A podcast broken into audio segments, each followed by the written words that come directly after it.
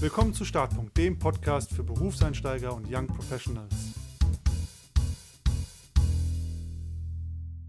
Willkommen zurück zu einer neuen Folge und zu einer Hörer-Reaction bzw. Hörerinnen-Reaction. Wir hatten ja in der Folge 103, äh, wer es noch nicht gehört hat, die Carla, die von einem sehr toxischen Bewerbungsgespräch erzählt hat und sie hat sich nach der Folge bei uns gemeldet. Sie hat sich natürlich noch weiter beworben und sie hat Gott sei Dank dieses, diese Stelle, diesen Job nicht angenommen und hat uns dann von ihrem neuerlichen Vorstellungsprozess, den sie dann gemacht hat, berichtet, wo sie jetzt auch den Job angenommen hat. Und da wollen wir uns heute anschauen, was da passiert ist und ein bisschen zu reacten. Und wie immer bei Reactions im virtuellen Studio bei mir ist die Nathalie. Hi Nathalie. Hallo zusammen. Spannend, dass wir endlich mal eine, eine, also ich nehme an, positive Geschichte haben, wenn sie den Job angenommen hat. Ja, also ich freue mich auch mal auf ein positives Erlebnis, nicht, dass das hier so ein Katastrophen-Podcast wird. Genau. Und bevor wir loslegen, wie immer, wenn ihr selber was habt, was ihr uns berichten wollt, wie wir auch gerade gesagt haben, egal ob positiv oder negativ, dann schickt uns das einfach zu. Entweder auf Instagram, at besser starten oder per E-Mail, äh, hallo at besser-starten.de. Dann nehmen wir das auf jeden Fall in den nächsten Folgen auf.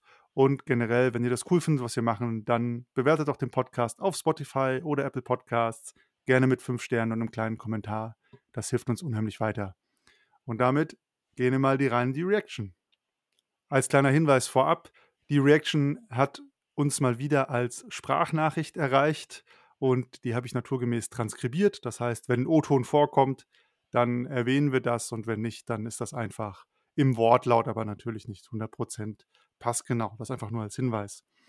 Und die Carla hat sich gemeldet, hat berichtet, den alten Job hat sie sein lassen, hat auch gesagt, sie hat es unter anderem auch sein lassen, weil sie Folge 50 von uns gehört hat, wo es um rote Flaggen bei der Bewerbung geht. Also wenn ihr selber gerade am Bewerben seid, ist das vielleicht auch eine gute Folge, um sowas zu entgehen. Und dann hat sie von ihrem neuen Bewerbungsprozess, wo sie jetzt auch dem nächsten Job anfängt, berichtet und beschreibt einfach, es war ein komplett anderer Prozess. Sie sagt, man hat sofort qualitativ den Unterschied gemerkt zum vorherigen Gespräch und es fing direkt dabei an. Es gab auf ihre E-Mail direkt eine E-Mail zurück mit dem Hinweis, hey, wir haben deine Bewerbung erhalten. Wir werden uns innerhalb von einer Woche melden. Und die E-Mail kam auch von einer richtigen Person, also es war keine automatisierte E-Mail und war einfach ein bisschen persönlicher formuliert. Und dann mhm. kam auch innerhalb einer Woche Feedback per Mail und ein Anruf, um ein Vorstellungsgespräch zu vereinbaren. Ja, das finde ich schon mal super, ne? Die Erwartungshaltung gleich klären. Hey, eine Woche musst du mit rechnen. Ähm, das ist meine Erfahrung, machen ja viele schon gar nicht, ne? Zu sagen, wie lange man brauchen wird. Das finde ich ist auch eigentlich absolutes Basic-Ding, ne? Überhaupt mal zu antworten, wenn eine Bewerbung reinkommt, damit man nicht so mhm. ins Nirvana was abgeschickt hat. Das ist, glaube ich, eigentlich sollte es guter Ton sein, aber aus irgendeinem Grund ist das gar nicht der Fall. Ja, was was ich schon erlebt habe, war die Antwort: „Hey“ so aber automatisch generiert, ne: „Danke, dass du dich, äh, beworben hast und wenn deine Bewerbung interessant ist, dann melden wir uns.“ Also sprich, wenn wenn du von uns nichts hörst, dann war die Bewerbung nicht interessant. Das ist natürlich auch richtig in your face. Hm, wie findest du die, ähm, Rücklaufzeit, also so binnen einer Woche? Finde ich vollkommen okay. Also bis zu zwei Wochen hätte ich gesagt. Wobei ist ja ähm, im Grunde genommen beißt sich ja das Unternehmen selbst in den Schwanz, ne? weil gute Bewerber, die sind halt auch nicht lange auf dem Markt. Also je länger das Unternehmen äh, braucht, desto wahrscheinlicher ist es ja, dass der Bewerber schon weg ist. Aber grundsätzlich eine Woche finde ich super, zwei finde ich noch akzeptabel. Und ab zwei und mehr kommen wir langsam in den Bereich, wo man sagen kann, das ist ein bisschen lang. Finde ich schon, ja. Du hast mir auch mal ich habe es entfallen, du hast mal gesagt, es gibt so einen Durchschnittswert, wie lange ein guter Bewerber oder Bewerberin auf dem Markt ist, wenn man als Unternehmen nicht schnell ist. Wie viele Ja. Tage waren das nochmal? Das ist eine gute Frage, das erinnere ich mich auch nicht. Also, wenn ich jetzt raten müsste, waren es ungefähr 10, aber ich habe die Zahl wirklich nicht mehr im Kopf. Es waren es war keine lange Zahl, also keine große Zahl. Ja, ich habe auch, glaube ich ich habe auch 10 Tage im Kopf. Ich habe gedacht, du weißt vielleicht noch ganz genau. Aber wenn wir beide Ja. 10 sagen, wird es stimmen.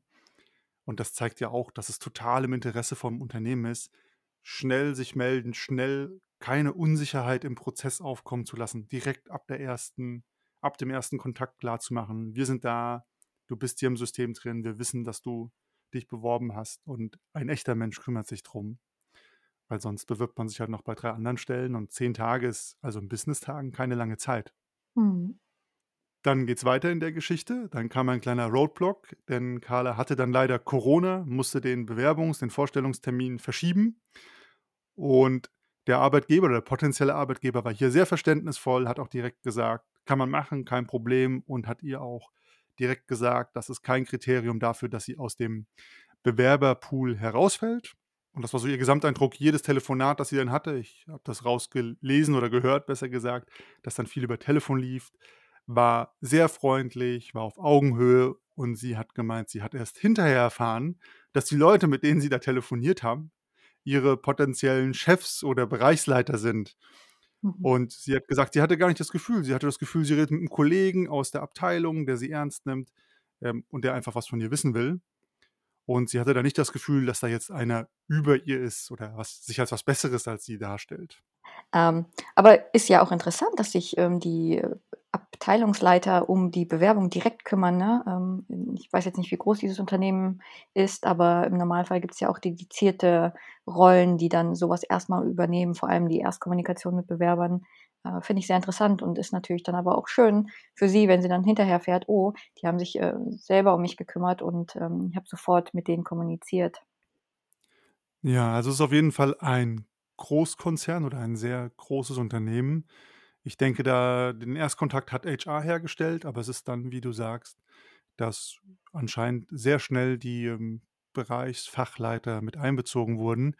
Ich finde das ja ganz lustig. Also zum einen ist es super cool, dass das nette Gespräche sind auf Augenhöhe und ja, man einfach ein gutes Gespräch hat. Auf der anderen Seite finde ich es auch lustig, dass anscheinend nicht kommuniziert wurde, ja, und im Übrigen, ich bin der so und so oder die so und so und ich Mhm. bin dann, wir werden potenziell in dieser oder jenem Konstellation zusammenarbeiten. Das Mhm. ist ja, also cool, wenn es nett ist, aber kann natürlich auch sein, dass man da ein bisschen die Leute, ich will nicht sagen, ins Messer laufen lässt, aber natürlich vielleicht ein bisschen unklaren lässt. Ja, nicht ideal, aber auch nicht schlimm natürlich. Mhm. Ich habe das zum Beispiel auch immer, wenn ich Leute zum Termin eingeladen habe, ne, ich habe immer die Info gegeben, mit wem findet der Termin statt. Das fand ich immer wichtig, ne? „Hey, guck mal, neben mir“, wenn ich überhaupt mit dabei war, manchmal war ich das ja gar nicht, „neben mir kommt noch der und der und der hat die Rolle.“ Immer die Info mitgegeben, damit die Leute sich auch einstellen können, ne, und auch den Namen schon vorher mal gelesen sehen.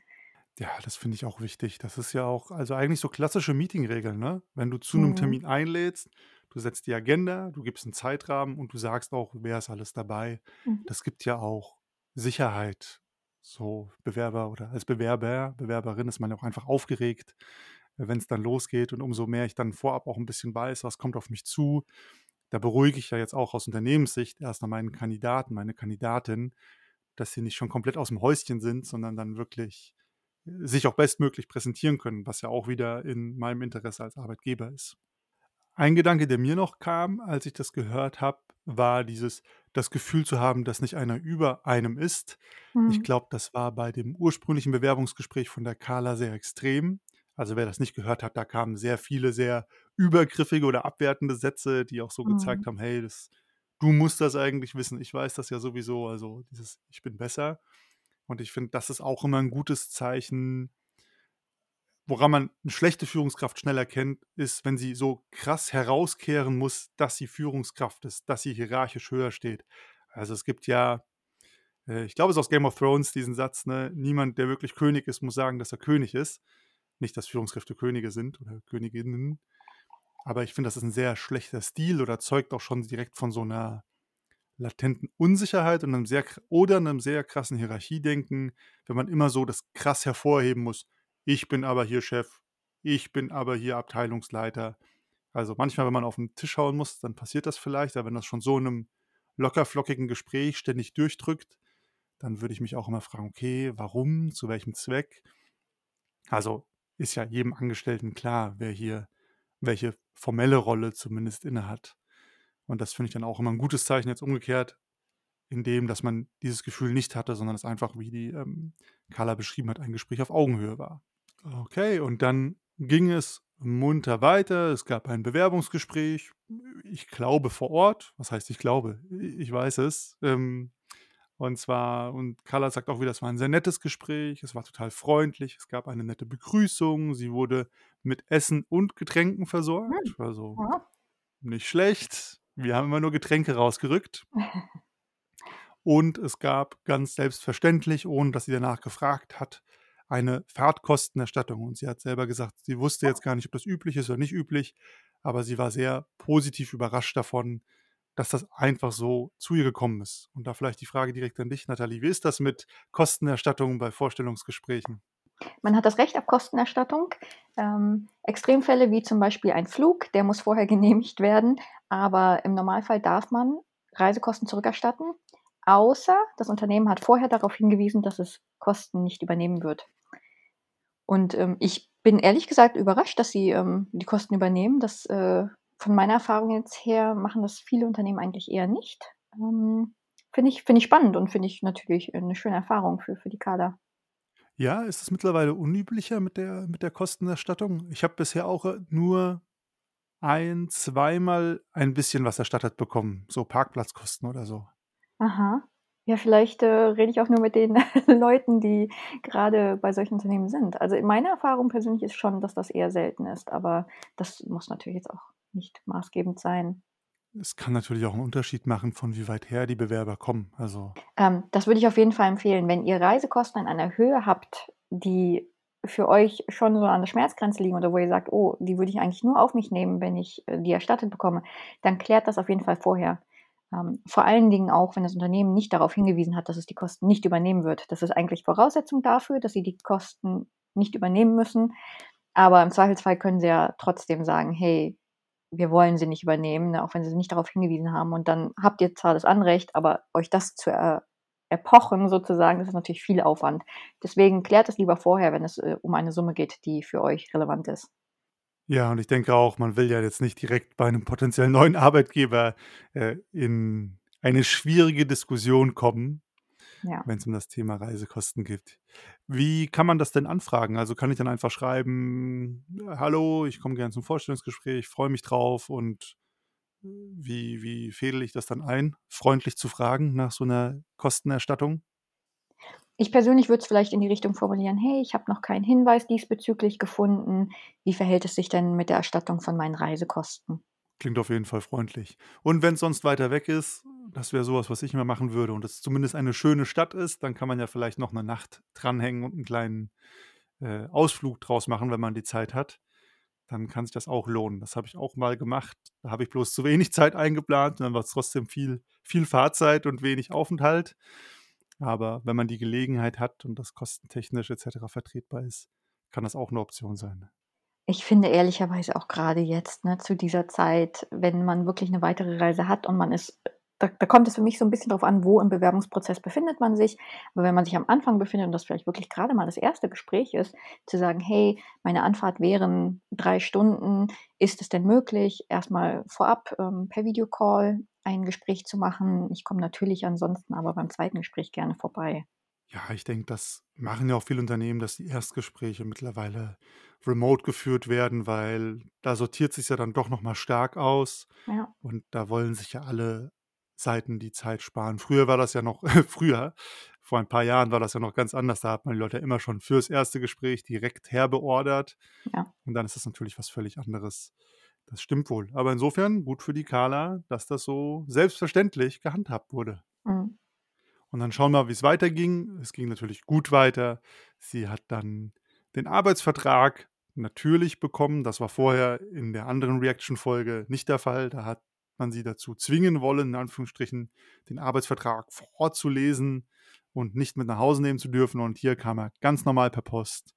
War nie ein Thema und wie man das auch kennen würde, wurde er dir einfach zugeschickt. Sie konnte in Ruhe durchlesen, prüfen und dann auch unterschreiben. Mhm. Ich denke, dazu kann man nur sagen, das ist ziemlich normales Prozedere. Das sollte ja normal und selbstverständlich sein. Es ist, äh, ja, schade, wenn das nicht so ist. Wie ist das mit Arbeitsverträge digital zugeschickt bekommen versus auf Papier? Macht das einen Unterschied oder ist es eigentlich egal, ob ich jetzt einen Arbeitsvertrag, also unterschrieben natürlich immer von der Arbeitgeberseite, per E-Mail oder per Post bekomme? Ja, also zum Vorab sich anschauen ist es natürlich egal. Ähm, tatsächlich hat sich in Deutschland das Gesetz geändert. Ich glaube zum 1. August. Ähm, es wurde sozusagen die Regelung getroffen, dass Verträge oder Vereinbarungen jetzt alle schriftlich, also nicht digital, vorliegen müssen. Ähm, das heißt, das Unternehmen muss seit, wie gesagt, ich glaube 1. August darauf achten, dass Verträge oder Zusatzvereinbarungen etc. tatsächlich analog auf Papier da sind. Vorher haben das die meisten Unternehmen auch äh, natürlich anders gehandhabt. Ist das wieder rückgeändert worden? Ich weiß nicht, wie es ganz, ganz früher war, aber ähm, dieses Jahr, ja, zum August haben sie auf jeden Fall gesagt, äh, die Argumentation war, naja, das Digitale, das ist ja nicht jedem zugänglich und ähm, deswegen müssen wir ja dafür sorgen, dass jeder die Möglichkeit hat, äh, die Sachen so zu bekommen, dass er sie auch benutzen kann und deswegen muss das alles ähm, dem deutschen bürokratischen Staat entsprechend auf Papier sein. Das ist cool. Digitalisierung ist in Deutschland auf jeden Fall immer auf dem Vormarsch. Ja, da haben wir auch, glaube ich, viel Kritik für geerntet.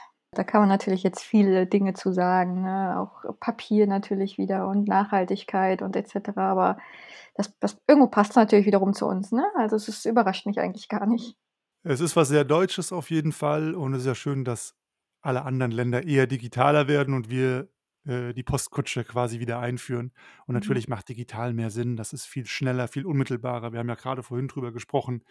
Gute Bewerber, Bewerberinnen sind nicht lange auf dem Markt. Und wenn dann noch was in der Post feststecken bleibt, ist das natürlich ärgerlich. Aber ich glaube, für jeden oder jede, die zuhört, ist es ja eine super Info zu wissen. Vorab zum Durchchecken, E-Mail ist okay, ist gut, aber wirklich rechtsverbindlich einen Arbeitsvertrag habt ihr erst, wenn das Ding in der Post ist. Und das Ach ist auf jeden Fall gut zu wissen, oder? Nee, die Aussage würde ich gar nicht treffen. Ah, okay. Schau, gut, dass wir drüber reden. Also grundsätzlich brauchst du ja nicht mal einen Arbeitsvertrag. Du kannst ja auch mündlich Ab Absprachen schließen. Das Problem ist natürlich nur, dass du die im Falle des Falles nicht beweisen kannst. So, das heißt, natürlich würde ich jedem empfehlen, einen Arbeitsvertrag abzuschließen. Er ist aber nicht erforderlich für ein Arbeitsverhältnis. So, das ist Nummer eins. Nummer zwei ist, die, diese schriftliche, also analoge auf Papier, das ist vor allen Dingen für Unternehmen, damit die keine Strafen kassieren, ähm, wenn es um die Aufbewahrung der Dokumente geht. Rechtsverbindlich, also ich bin jetzt natürlich auch kein Anwalt, deswegen äh, wie immer. Das ist keine Rechtsberatung, ihr wisst Das ist es. keine Rechtsberatung, aber ähm, wenn ihr ein unterschriebenes Dokument auch nur digital habt, das ist, äh, so wie ich das verstehe, natürlich rechtsverbindend. Da habt ihr ja trotzdem was in der Hand. Selbst wenn nur per E-Mail, das reicht ja auch, wenn ihr per E-Mail euch einigt, das ist ja auch schon was Schriftliches. Es muss ja nicht äh, der Form halber immer so ein Dokument sein mit so und so vielen Seiten und Paragraphen etc. Okay, dann ziehe ich meine Aussage von vorhin zurück und würde aber es dann so umformulieren, lieber was Schriftliches haben, egal in welcher Form, als auf eine mündliche Absprache hoffen, weil da wäre ich Fall. auch, wenn die natürlich zählen würde, sehr vorsichtig und fangt nicht an, einfach Gespräche nebenher aufzuzeichnen. Das ist meines Wissens illegal, ohne Einwilligung der Gesprächspartner. Genau, so viel kann man, glaube ich, dazu sagen. Und ja, das war auch schon die ganze positive Geschichte jetzt von der Carla. Sie hat jetzt im Herbst angefangen bei dem Arbeitgeber Mhm. Und bin mal gespannt, ob sie uns nochmal irgendwann berichtet, wie es dann jetzt, ob sich der gute Eindruck vom Vorstellungs-, vom Bewerbungsprozess auch fortgepflanzt hat. Aber in Summe mal schön, sowas zu hören. Auf jeden Fall. Und auch äh, spannend, du hast es ganz zum Anfang gesagt, sie hat sofort den Unterschied gemerkt, ne? Also bei, bei der ersten, beim ersten Bewerbungsprozess, da war es ja, glaube ich, noch so, ne, das Bauch hat, der Bauch hat irgendwie gesagt, oh, irgendwas stimmt nicht, aber ich bin mir eigentlich nicht sicher, ob das so laufen sollte oder nicht. Dann habe ich die Podcast-Folge, ich glaube 50 hast du gesagt, gehört, ne? Und da hat sich dann bestätigt, okay, wahrscheinlich stimmt hier was nicht. Also das war schon so ein bisschen, ja, vielleicht, vielleicht auch nicht. Aber sobald sie dann einen guten Prozess mal kennengelernt hat, hat sie gesagt, ja, da habe ich sofort gemerkt, das ist eigentlich richtig, ne? Ähm, und deswegen auch wieder der Hinweis, achtet da wirklich auf euer Bauchgefühl, wenn ihr schon wirklich, wenn sich im Bauch alles zusammenzieht und ihr denkt, oh, irgendwie, ich weiß nicht, aber andererseits habe ich auch keine Erfahrung.